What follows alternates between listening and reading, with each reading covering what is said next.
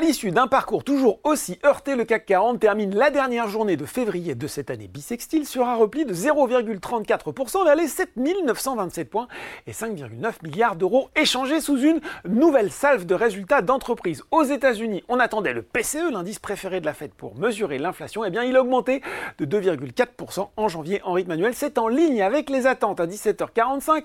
On a donc un Dow Jones qui fait du surplace et un Nasdaq qui grimpe de 0,3%. On regarde tout de suite les valeurs en hausse à Paris parce qu'il y a à dire, et eh bien en tout cas les titres de la dépendance Clariane et Orpea dominaient le SBF 120.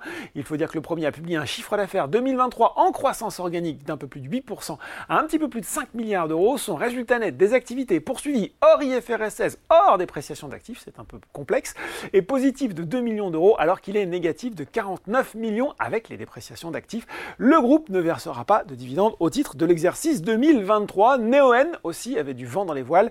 Le en tout cas le, bénéfice net du producteur d'énergie renouvelable a plus que triplé sur un an à 150,2 millions d'euros en 2023. Résultat béton aussi euh, pour Eiffage, le géant français du BTP et des concessions autoroutières a passé la barre du milliard d'euros de bénéfices nets l'année passée et affiché fin décembre un carnet de commandes pour les travaux en hausse de 40%. Sur le CAC 40, c'est Eurofin Scientifique était au rebond devant le grand et Vivendi. Du côté des valeurs en baisse, eh bien la pilule était très très très amère pour EuroAPI, le spécialiste des principes actifs pharmaceutiques, a essuyé une perte nette 2023 de 189,7 millions d'euros euh, contre moins 15 millions en 2022. La marge brute d'exploitation ressort à 9,2% en baisse de 3,1 points de pourcentage en raison, je cite, d'une absorption moins favorable des coûts fixes et de l'inflation.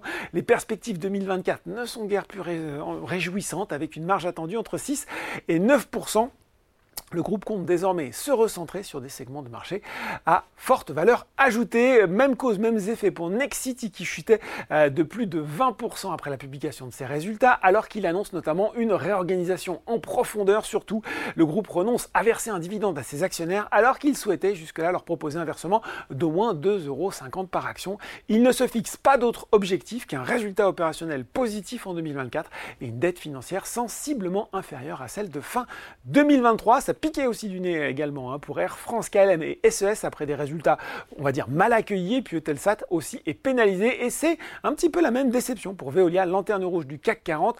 En parallèle de la publication de ses résultats annuels, le groupe a dévoilé ses objectifs financiers sur la période 2024-2027. Il vise notamment plus de 8 milliards d'euros d'EBITDA à cet horizon. Voilà, c'est tout pour ce soir. En attendant, n'oubliez pas tout le reste de l'actu éco et finance est sur Boursorama.